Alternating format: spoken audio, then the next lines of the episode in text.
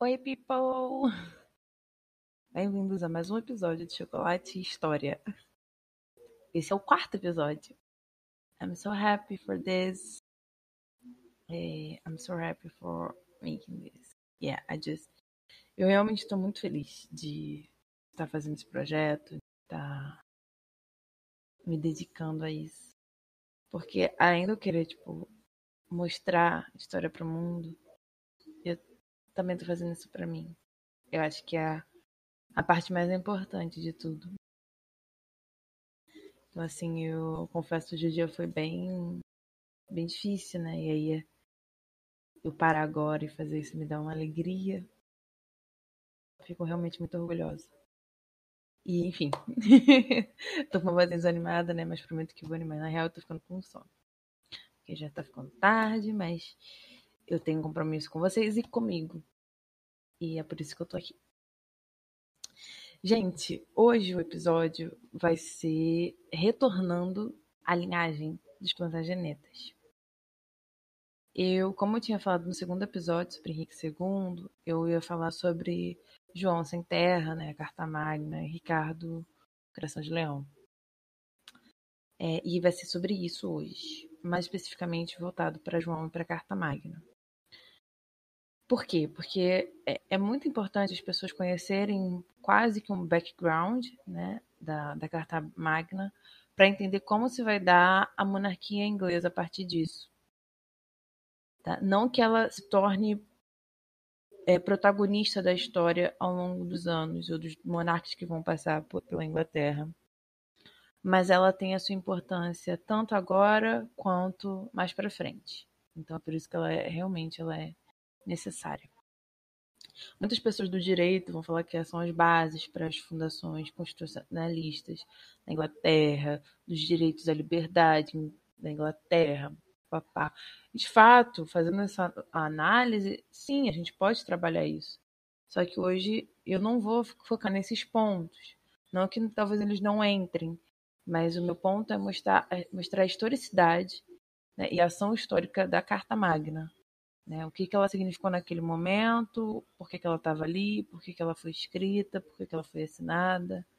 Basicamente nisso. Né? Voltando sempre para o ponto historiográfico da questão. É, eu tenho algumas coisas para falar antes de, fato começar é, o episódio. A primeira coisa é que esse episódio vai ser postado no dia 31 de outubro de 2019, que cai numa quinta-feira. Porque na sexta-feira, que é geralmente o dia que eu posto, ele. Ele, no caso eu, não vou estar em casa. Eu vou fazer uma viagem para é, participar de um, de um congresso. E aí eu não estarei em casa, por isso que eu vou postar antes. Eu não ia deixar de postar e nem postar depois. Então eu vou postar antes. É, outra coisa, gente, eu tenho postado no Instagram e no Facebook é, os bannerzinhos, né, tipo, é, imagens sobre o episódio, né, que eu falei, né, sobre o tema do episódio do dia. Então, sempre que vocês tiverem curiosidade de ver, sei lá, uma imagem de, enfim, agora que eu falo de João, sem terra, vocês vão lá e tal, porque realmente eu posto isso com todo um carinho para dar uma ideia de ilustrativa mesmo, para as pessoas associarem e verem, sei lá, gravuras antigas, gravuras é, medievais, são legais e tal. Então, eu tô sempre fazendo isso. É, o Instagram é Elizabeth Margot Underline e o Facebook é arroba escritura EM, ou Elizabeth Margot. É... Acho que recados dados. Vamos lá. No... O chocolate de hoje, chocolate um pouco mais específico, é um chocolate que eu já estou separando ele há dois anos para isso. E que eu bati o olho no mercado e falei, é esse chocolate. Ele é o da Hershey's, é aquela, aquela linha especial Dark, né, que são chocolates mais de 50%. Então, é ele. Ele é o caramelo salgado, 50% cacau. Olha, eu vi no mercado e eu comprei. Eu não gosto de chocolate amargo nem meio amargo, né? Só que, primeiro que eu tô me abrindo a novas oportunidades, a novas descobertas por o podcast. E segundo que eu falei, gente, esse caramelo salgado é genial. Porque agora nós vamos estar vendo um ponto salgado dessa monarquia, né? Principalmente dessa dinastia, que é João sem terra e a Carta Magna. Essa história. Não que não tenha tido outros momentos salgados. Quando eu digo salgado, eu digo um salgado. É... Como é que se diz, gente? Tipo, como se fosse algo amargo, sabe? Ruim. Não que o chocolate seja isso, o chocolate não é. Mas ele nos faz lembrar disso, quando ele dá aquele toquezinho um pouco mais de sal. Né? Dentro desse doce que pode ser a monarquia, a gente tem esses pontos salgados. E é sobre isso que nós vamos trabalhar hoje.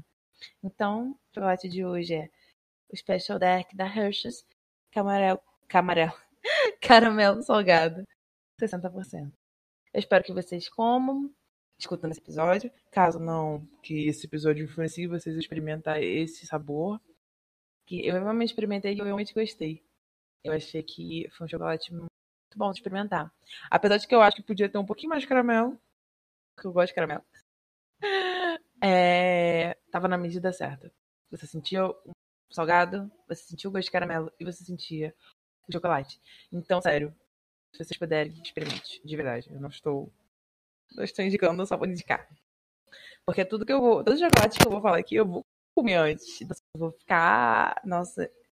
Às vezes eu acho que eu só, que eu só coloquei o nome de chocolate pra indicar aqui só eu ficar comendo. Porque eu amo chocolate. E. E é muito legal fazer isso. E eu tô muito feliz por estar fazendo isso pra cá, pro podcast.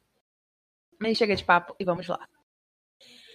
João Sem Terra, como ele ficou conhecido. Eu queria dar um adeno aqui que muito do nome João Sem Terra não veio decorrência da Carta Magna.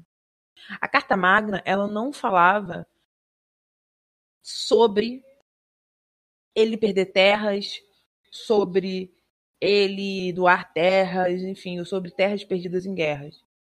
O, o nome João Sem Terra, né, o Sem Terra, ele veio muito porque o João, é, eu vou falar João, tá? é John, né? O nome dele em inglês, mas vou, vou usar o João.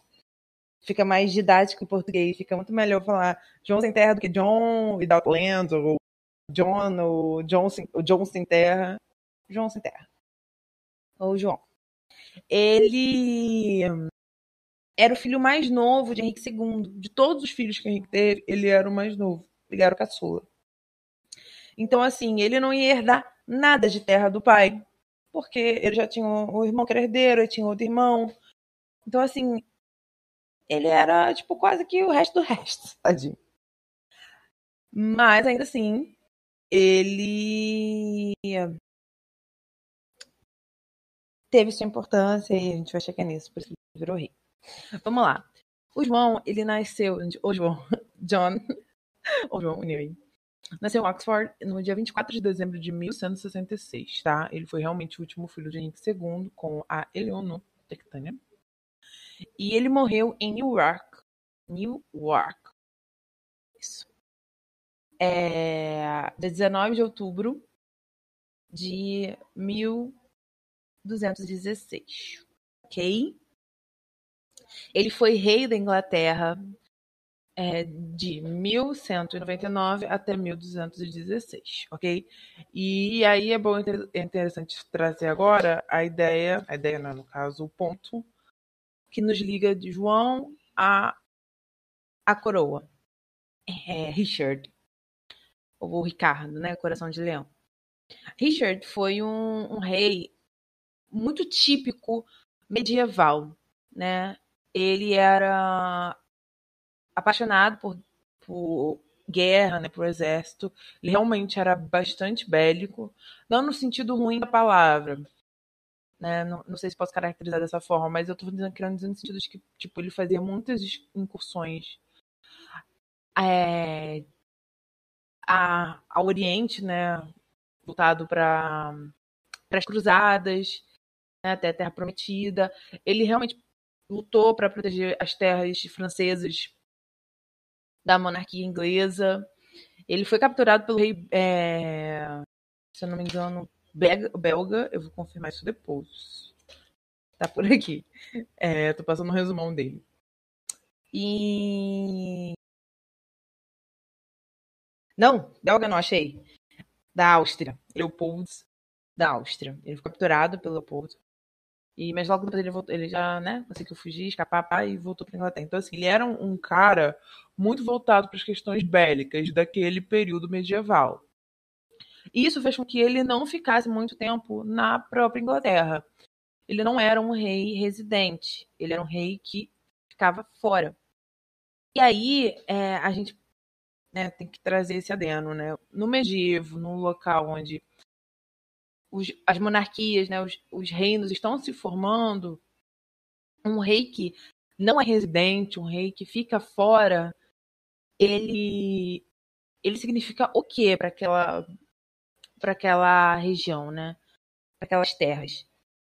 Bem, o Ricardo, por incrível que pareça, ele era um rei, de certa forma, bem quisto. Porque ele ainda defendia muitos interesses nobiliárquicos e religiosos. Então ele estava ali no parâmetro de, de monarca. Estava ali, estava aceitável. Apesar de que ele tinha uma predisposição a usar muito fisco inglês, né? Quando eu digo fisco, eu digo imposto é, no caso, arrecadação de dinheiro, é, para poder patrocinar enfim, as, as, tropas e as cruzadas, anyway, tudo isso, ele, ele ainda assim foi um, um monarca razoável, um monarca que se manteve ali, mesmo não estando presente fisicamente, tá? E, e, é interessante dizer que ele foi casado, sim, só que ele não teve filhos, ele e a mulher tiveram um casamento separado, assim, ela foi morar em outro lugar. Enfim, eu não vou me prolongar no, no Richard, Coração de Leão, porque a vida dele foi às cruzadas. Ele realmente se dedicava a isso. E ele amava isso. E então a gente entra justamente nesse, nesse, nesse âmbito, nesse cenário, onde nós temos um rei que não é residente, o aparente herdeiro dele, né, que era o irmão mais novo, John, foi foi um pouco foi regente em alguns momentos, por exemplo, quando ele foi capturado pelo Leopoldo da Áustria, o John foi regente. Então assim, o John ele já conhecia, ele já estava ali no em volta do poder, é, se mostrando presente. E é interessante dizer que ele não tinha uma boa reputação. É, os nobres não gostavam dele como regente. Vamos chegar na época de rei. E, e aí o que eu quero trazer com vocês para é, isso para vocês, né? No sentido de que quando nós temos um rei que é ausente, nós temos um irmão que se torna meio regente, nós entramos numa, num cenário onde o próprio reino em si torna um lugar instável, tanto econômica quanto politicamente falando. Porque, querendo ou não, muito do dinheiro inglês ia para financiar as cruzadas do, do Ricardo, do Richard. E como o rei não está presente no, no, no, reino, a política ela fica instável, a política interna, né? Ela fica instável no sentido de quem é o que, quem é o líder aqui. Quando eu uso essa palavra líder, eu poderia usar a palavra senhorio, né? Porque um, o suzerano, quem é o suzerano aqui? Porque querendo ou não, a ideia cidadania e vassalagem é que o rei é o suzerano de todos. Todos são vassalos ao rei. Não importa se você é vassalo a um barão é, e o barão é vassalo a, sei lá, um duque. Esse duque ele vai ser vassalo ao rei. Então isso já atrela você ao rei. Tá? Não necessariamente. O que eu tô querendo dizer é que você não precisa ter prestado homenagem ao rei. Mas se o seu suzerano prestou, você já está ali na teia social e política do medievo. É muito interessante trazer isso. Quando eu falo teia, é porque realmente se torna um emaranhado de coisas. De coisas, né? De relações sociais e políticas dentro do medievo. Essa relação de suzerania e vassalagem. Então, quando eu entro nesse, nesse, nesse ponto, aquele cara medieval que olha que tem o seu, o seu, o seu rei como seu suzerano máximo e fala: Cara, cadê o meu suzerano? Cadê o cara que controla isso, né? Então, quando a gente tem essa falta de Richard dentro da Inglaterra, nós já trazemos um, um cenário instável. E John não soube trabalhar isso. John não soube buscar apaziguar ou é, equalizar os poderes é, nobiliárquicos. E isso vai se tornar um problema. Então, o que eu quero mostrar para vocês é que com Richard as coisas ainda já andavam meio que estremecidas. E com John a situação fica pior, ok? Agora eu vou falar um pouquinho do casamento do John, né? Para a gente fechar essa questão familiar e depois entrar no reinado e depois na Carta Magna. John casou com duas, duas, duas mulheres, né? Ele teve dois casamentos, melhor dizendo. Isabela, condessa de Gloucester, tá? Ele foi casado com ela entre 1189 é, a 1199. Ela faleceu. Eles não tiveram filhos, foi um casamento também bem distante. É... E logo depois ele se casa com Isabela, condessa de Angoulême. Eu não, eu não sei se essa finalização é em francês. É anglo, tipo quase de anglo-saxão mesmo, e um. Tem um acento no E, um acento circunflexo. Então, eu não sei se ele puxa o M, enfim. É anglo-lem. Vou, vou, usar, vou falar assim. Ele casou com ela em 1200, ok? Um ano depois da morte da primeira esposa. As duas tinham o mesmo nome, mas é muito comum no medievo. Acho que eu posso até fazer um episódio sobre isso. Com nomes são comuns iguais assim no medievo. É, John casar com uma Isabela e depois casar com outra Isabela. É muito comum. É de fato muito comum. É raro você ver um nome diferente no medievo. Quando eu digo diferente é tipo que que destoe assim, que só tenha uma pessoa que fala, caraca, essa é a única pessoa que eu vi com esse nome há nomes que são menos usados, há nomes que são mais usados, mas é, é muito, é muito interessante essa dinâmica da, dos nomes do medievo. Enfim, vamos lá. Os filhos de John com Isabella, a segunda esposa, foram Henry III. É...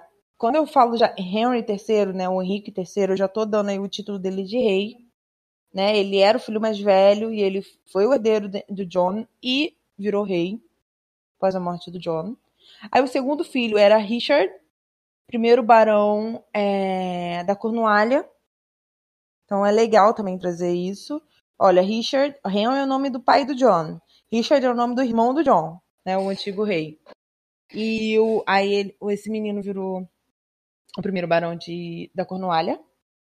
Aí depois ele teve uma menina chamada Joana, foi rainha da Escócia. Joana é o nome da, de uma irmã dele. Depois ele teve uma menina chamada Isabela, nome da esposa, que virou imperatriz do Sacro Império, Romano. Pois nós vamos falar sobre todas essas mulheres. Eu não vou deixar de falar sobre elas. Eu, eu amo. Eu, é através dessas mulheres que eu vejo o quão difícil, forte e inteligente você tinha que ser para viver naquela época. É através delas não através dos homens. Os homens se matavam, as mulheres trabalhavam, usavam a cabeça. É, aí depois ele teve a Eleanor, que foi a condessa de Pembroke. A Eleanor, o nome dela é o nome da mãe do John. Depois ele teve dois filhos legítimos, tá? O Richard Fitzroy, ele é legítimo, e a Joanna, Lady de, de Wales, né? Ou de Gales, como a gente chama em português, que também é ilegítima. Ele teve esses filhos, mas os filhos que nós vamos focar por enquanto é Henry III. Não por enquanto, não nesse episódio, mas no próximo episódio será, se eu não arrumar um adeno, será o Henry. Ok? Então vamos lá. Ele. O primeiro ponto que eu tenho que trazer aqui dele, do João, né, do John sem terra, ou só João, foi que ele perdeu o Ducado da Normandia e muitas outras terras do Império é, Angevino. E aí eu falo para você o seguinte: ele perdeu muita terra né, inglesa que estava na França, né? Muita terra que o pai dele tinha conquistado, né? Um casamento, com guerra, que os irmãos manteram ou conquistaram mais. Ele perdeu. Ele perdeu muito, a ponto de quase acabar com o Império Angevino né? Eu falei angevino em inglês, mas é angevino em inglês, que é o Império Anglo, né? Todas as terras da Inglaterra, fora também da Inglaterra. É, ele foi o filho favorito do Henrique II Logo, é, por quê? Né? Por que, que é legal trazer isso? Porque os dois primeiros filhos do Henrique II, Henrique II te, teve três filhos só, homens. O, tanto o Henry the Young King um, e o Richard the, the Lionheart fizeram rebeliões contra o pai, um pai ainda vivo. Todas fracassaram. O John foi o único que não fez. E por isso o Henry ele pegou um carinho a mais com o John e o, o tornou Lorde da Irlanda em 1197. Então é legal você ver isso, né? Eu já falei que o Henry II ele conquistou a Irlanda e aí ele dá a Irlanda, né? Ele transforma o filho dele em Lorde da Irlanda em 77. É... Em 1200 ele conseguiu que a França aceitasse o, o poder, né, inglês nas terras, em terras francesas. Isso foi antes dele perder as terras que eu falei, o ducado, tudo mais, tá? Isso foi antes. Então, assim, ele teve um. um eu, por que, que eu trouxe isso? Para mostrar para vocês que ele teve pontos positivos dentro do, do reinado dele. Pô, conseguir que a França aceitasse que aquelas terras, reconhecesse que aquelas terras eram da Inglaterra, Inglaterra na França, tipo, é muita coisa. E ele conseguiu. Óbvio que em 1202 a guerra volta. Tipo, a França fala: não, não quero mais saber disso. Vou voltar a guerrear. E aí, em 1204, ele começa a perder grande parte das terras, tanto a Normandia e outras terras que ele tinha na França. Isso é um, tiro no pé, de certa forma, porque ele fracassou em muitas é, é, campanhas militares. Foi um tiro no pé. Ele foi perdendo terra, foi perdendo terra, e naquela, naquela época, terra era era o dinheiro, né? Eu coloco assim no sentido de que terra era o bem mais precioso que poderia ter. E um, um, um reino como a Inglaterra ter terras consideráveis na França era muito importante. E John perder isso foi um baque muito forte dentro da política interna inglesa. Então, assim, as terras que ele perdeu na França vão cobrar o preço depois. Então, em 1209, o John foi excomungado Aí eu vou falar pra vocês assim, cara, a pessoa vai falar, cara, excomungado, ele não. O padre, padre, né, no caso. O Papa proibiu ele de, de comungar. Aí falou assim, sim, por um tempo.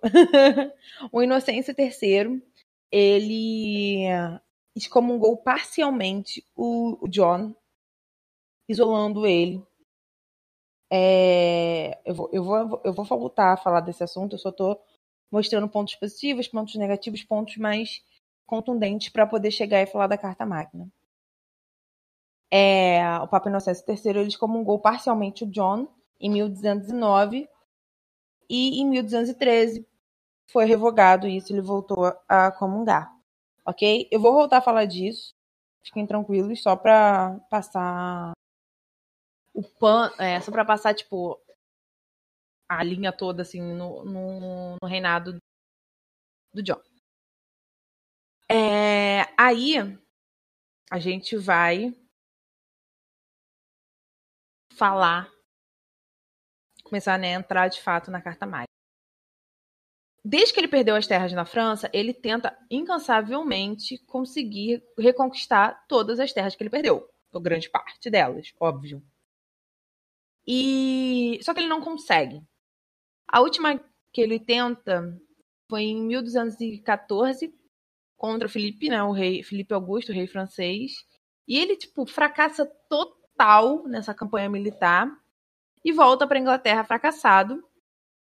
Quando ele chega, ele encontra uma rebelião de barões ingleses que estavam completamente insatisfeitos com as políticas fiscais e políticas de tratamento que o John dava a eles. Então, assim, ele encontrou uma revolta baronial, ou uma revolta de barões, na Inglaterra. Isso é um ponto. Isso que é o estopim para a assinatura da Carta Magna. Vamos lá. O nome da Carta Magna é a Grande Carta das Liberdades ou Concórdia entre o Rei João e os Barões para outorga, outorga de sorry, para outorga das liberdades da igreja e do rei. Resumindo, Carta Magna. É, é abreviação. E Carta Magna porque é a grande carta, tá? E ela foi escrita toda em latim. Isso mostra influência religiosa dentro dela, tá? Era um documento que basicamente limitava o poder do monarca inglês, né, especialmente o John, é, no governo, né? O John assina é, e isso ele acaba impedindo que ocorra um poder absoluto dentro da Inglaterra. Vou chegar lá. Agora nós vamos falar mais ou menos de como quem, quem, quem que articulou isso. Langton, o arcebispo de Canterbury, olha esse nome voltando aí, arcebispo de Canterbury, foi um dos pontos base para a formulação da carta. Ele que era conselheiro do rei, conselheiro privado, né, é, Chambler, que eles falam, né, enfim, é, tinha tanta influência, né, no, no alto comando real, quanto influência entre os baronatos, tá? E ele que começa a articular isso trazendo uma carta muito, muito singular, muito inter... Ai, meu Deus, desculpa, bati no, no microfone. uma carta muito singular e muito interessante para ser, ser estudada, que é a pequena carta. É, pequena carta, grande carta. É, tem um parâmetro, né? Eles fazem isso para associar. Ela foi assinada por Henrique I. Henrique I era o avô de Henrique II, ok? Onde o rei, onde o rei se comprometia em respeitar as leis de Eduardo o Confessor. Eduardo o Confessor foi um rei uh, muito importante. É, eu vou, vou, também falar dele, enfim, esses reis para cima, né, anglo-saxões, enfim, que não são, de certa forma, ingleses, entre aspas, de uma Inglaterra, chamada Inglaterra, entendeu? Eu vou falar depois. E foi ele que assinou, no caso Henrique I, assinou baseado né, no respeito às leis de Eduardo Confessor. O que seriam as leis de Eduardo Confessor? Seriam os costumes anglo-saxões, tá? os direitos feudais e a veneração à igreja. Então, quando o Henry ele assina isso, ele está falando assim: olha, eu sou rei, mas eu vou respeitar todas essas questões que já estão aqui. Porque, querendo ou não, se a gente relembrar, o Henry ele era francês. Ele chegou, no caso, é... Aquitânia é na França, tá? Só pra dizer. Então que ele não não que o pai dele, o pai dele era, voltando, Guilherme era um duque francês que conquistou a Inglaterra, unificou a Inglaterra. Aí o Henry, né, francês, foi lá e virou o rei também, inglês, depois que o pai morreu. E aí, é... então ele era, querendo ou não, um estrangeiro, apesar de ter, enfim, ligações, a gente não vai entrar no caso agora.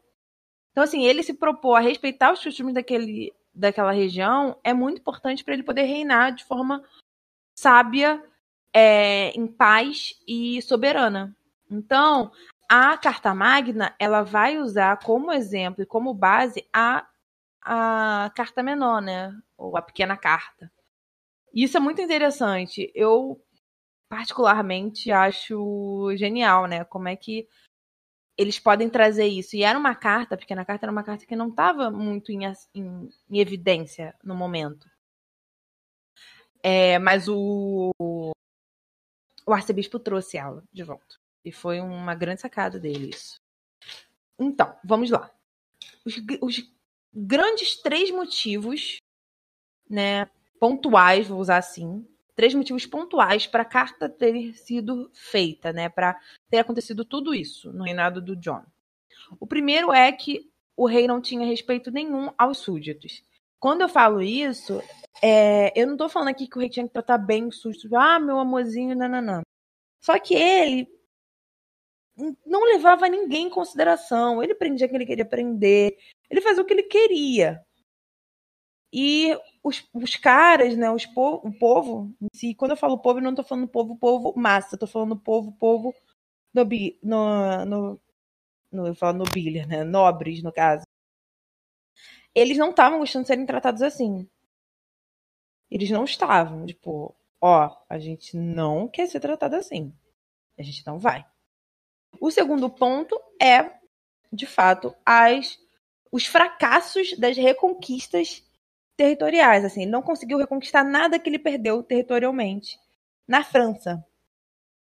Então, isso também foi tipo uma perda de, de poder, de influência muito grande dentro da Inglaterra. E a última e terceira questão é o problema com a igreja. Como eu disse, ele foi excomungado. O Papa, o Papa Inocêncio, eu ia falar Inácio. Inocêncio aí, amor, eu ia falar você. Inocêncio é, terceiro o excomungou. Mas foi parcialmente. Por quê? O que aconteceu? O, o John não aceitou, se recusou a aceitar a indicação do Papa é, a, de, um, de um nome, né? Arcebispo de Canterbury, ok? E o John falou: não, não vou aceitar isso, não. Não quero, esse cara aqui não quero. Aí o Papa falou assim: tá, você não quer? Então eu vou te excomungar é, parcialmente. Quando eu estou usando parcialmente, né? No caso, ele foi interditado a comunhão. Ele estava proibido de fazer aquilo por causa de toda essa hum, não obediência ao, ao Papa. E só voltaria quando ele aceitasse os, as decisões papais. E foi o que aconteceu. Ele aceitou e em 1213 ele volta a comungar tranquilo. E aí nós temos aquela questão com o arcebispo de Canterbury fazendo, trazendo a pequena carta. Eu achei uma grande, eu diria que uma grande coincidência, né? O pai teve um problema com o Beckett, agora o John tem problema com outro arcebispo de Canterbury, enfim. Então acho que é muito engraçado isso. Então, é, no Grande Acordo, ou na Carta Magna, a gente não tem que ver só por um lado de que o rei perdeu tudo. O rei não perdeu nada. Ninguém tirou nada do rei. Isso é um ponto. Tá? O outro ponto é: ah, o rei não manda mais. Não é isso. A Carta Magna, ela quer proteger os privilégios dos nobres, mais especificamente dos barões. É isso que ela quer fazer, tá? Então, essa carta, ela não vai virar pro John e falar assim, cara, você não manda em nada. Não, ela vai falar assim, cara, esse direito aqui é do barão, então você não tem como mudar. Entendeu? Cara, isso aqui que você está fazendo vai contra o direito do barão, então você não pode fazer. Ela limita o poder do soberano, tá? E aí a gente usa, a gente fala aqui, né? Tem uma cláusula chamada 61 dentro da, da primeira carta magna, tá? Calma. Tem mais algumas versões. E ela é chamada de cláusula de segurança. Por quê? Porque ela, ela servia para revogar qualquer decisão real, tá? Tanto a força quanto não a força. Isso é interessante trazer, é, porque assim, ele podia fazer lá a decisão que ele tomou.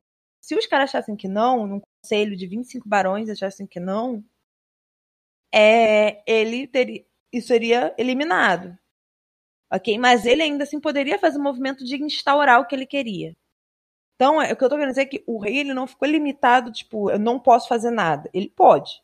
Só que ele não pode intrometer nos assuntos, no caso, nos privilégios nobiliárquicos, tá? É, e ela é tão desse jeito, é, eu tô querendo dizer que ela é tão visando proteger os privilégios nobiliárquicos, que a ideia era o João aceitar as reivindicações dos barões, né? Enfim, e assinar a carta. Em troca, os próprios barões, né, que estavam ali na revolta e tudo mais, eles jurariam fidelidade. Então, assim, você assina a carta. Desculpa, gente. Você assina a carta.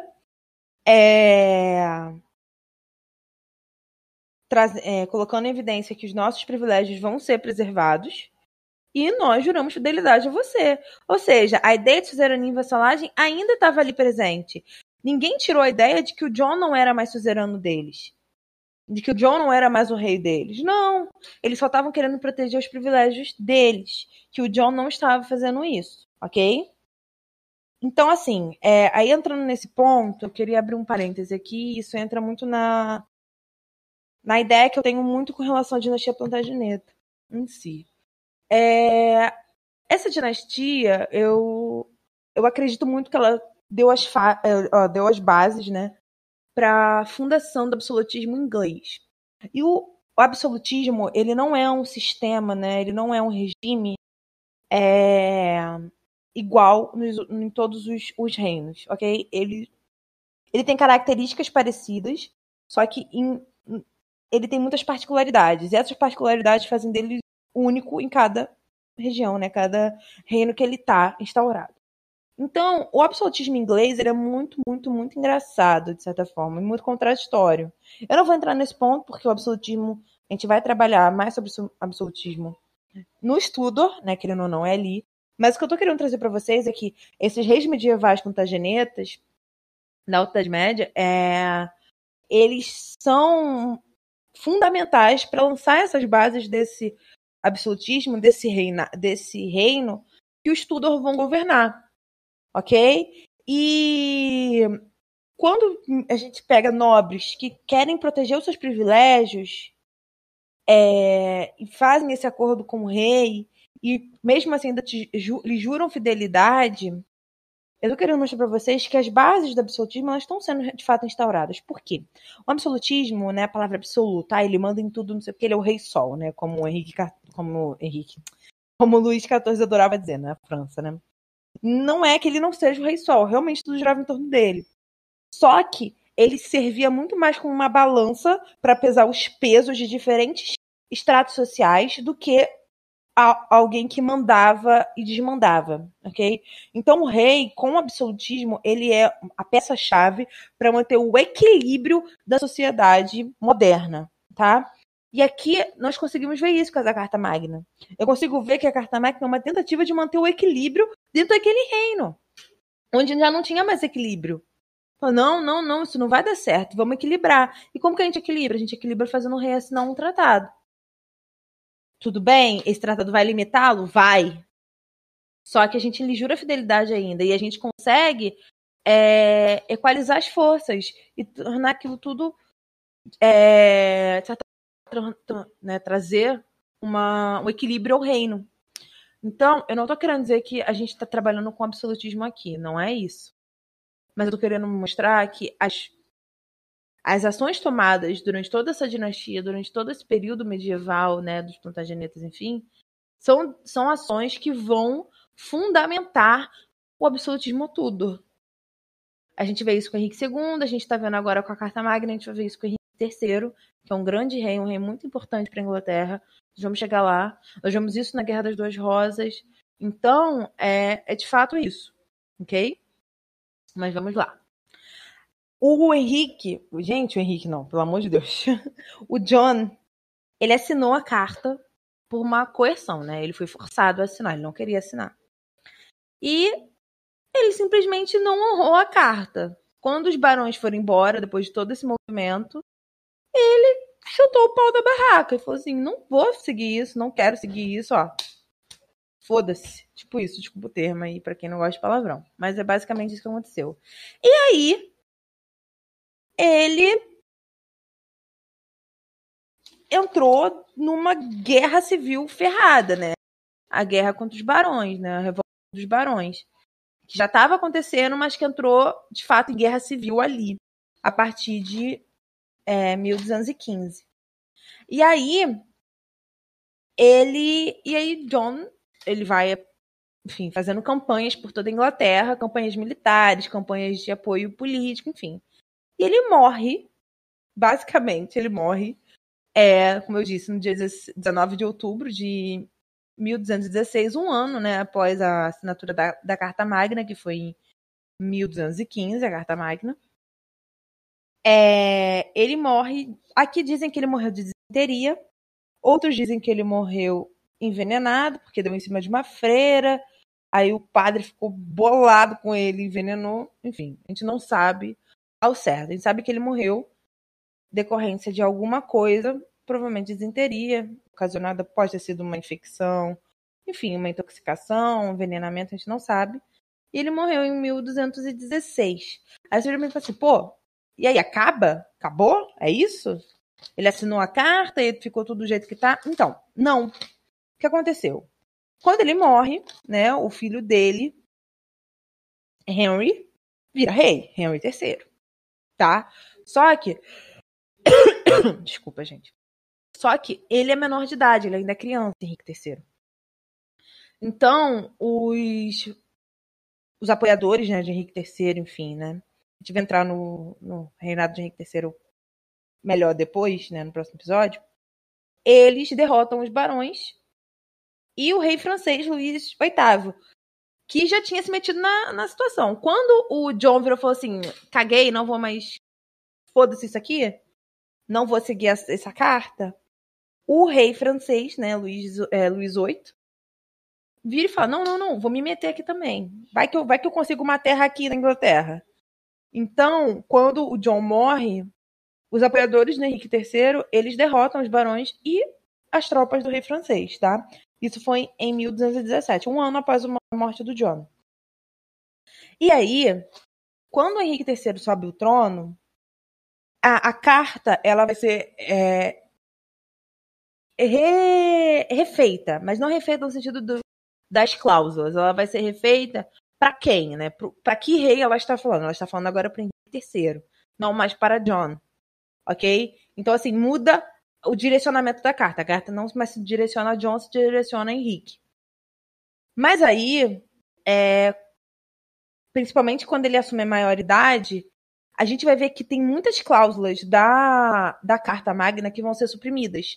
Um exemplo é a cláusula 61, aquela que eu disse que é, era uma cláusula onde os, os barões é, poderiam revogar qualquer é, mandato real, da força ou não. Ela, eles, eles revogam isso, eles suprimem essa cláusula. E a carta é republicada com apenas 37 artigos. Henrique III, isso, tá? É, o filho do Henrique, ele republica também, menos. Só que, tipo, depois, essa foi a última edição da carta. E essa carta, o, o, o grande tchan da Carta Magna é que ela é uma carta que ela ainda está ali, né, no direito inglês. Então, assim, depois fica muito difícil para algum monarca querer retirá-la do direito inglês, porque ela já se mesclou né, os artigos que, que, que fazem parte dela já estão no, no direito né, inglês. E até hoje tem artigos da Carta Magna, como o artigo 1, o artigo 9, o artigo 29. A introdução da Carta Magna ainda está em vigor. A Carta Magna ainda está em vigor. Óbvio que não em sua totalidade, mas ela ainda está em vigor. O que é genial, o que é, é interessante ver como a Inglaterra ela já lançou as bases do, do, do governo dela, né, do sistema é, governamental dela. E isso eu não estou entrando se é monarquia, se é república, se é império, não estou entrando nesse, nesse esquema. Eu estou falando na questão governo mesmo, né, da máquina, como ela já vem trazendo essas bases desde a época medieval. É por isso que, por exemplo, a monarquia inglesa continua viva. Porque ela não, é uma uma ameaça para as bases é, governamentais. Ela simplesmente existe. Tanto que ela tem o limite dela ali na própria na própria base governamental dela, mas isso aí a gente fala depois. E, né, é... esse é o grande tchan da Carta Magna. Não é porque ela, o João, o João assinou e aí, ah, não, porque ele teve poder e tal. É porque foi primeiro uma, uma, um passo, né, de se manter os privilégios nobiliárquicos e depois a adesão do direito inglês a ela. É, ela se aderiu ao direito inglês, hoje ela ainda está aqui. Então, a, essa é a importância da Carta Magna. E depois vocês vão ver que eu vou falar muito pouco dela. E de fato, vou, porque ela se mescla. Ela já foi reduzida, por exemplo, o artigo 61, que era um artigo muito importante, né, que reduziu o poder do, do rei, né, reduziu o poder absoluto, foi suprimido em Henrique III.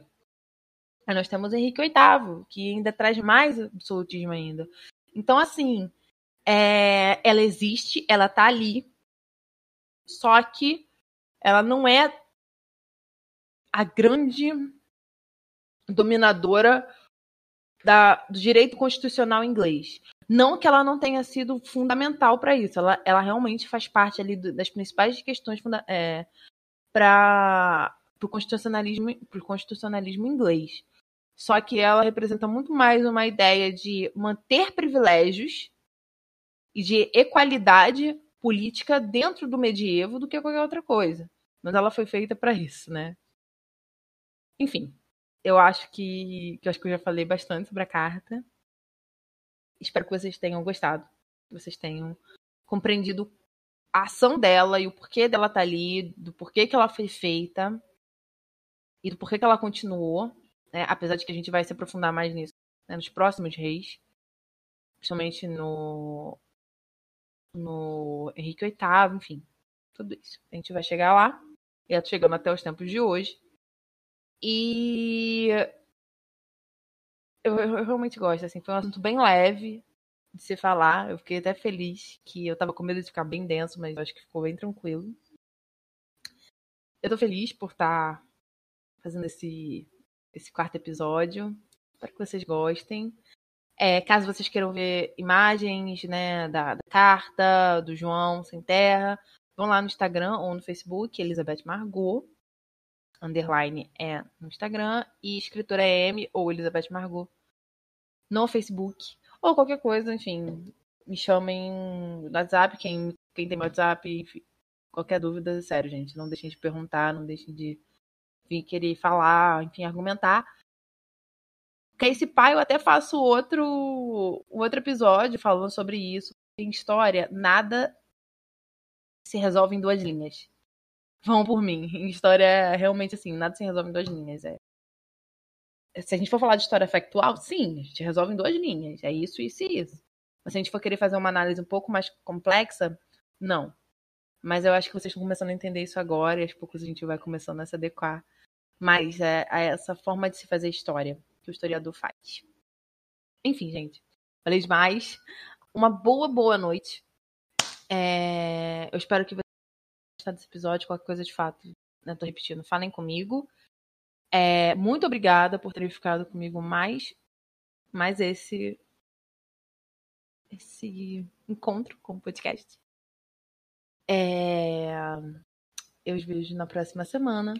Um grande, grande, grande, grande, grande, grande, grande, grande, grande, grande beijo. E até lá. Tchau.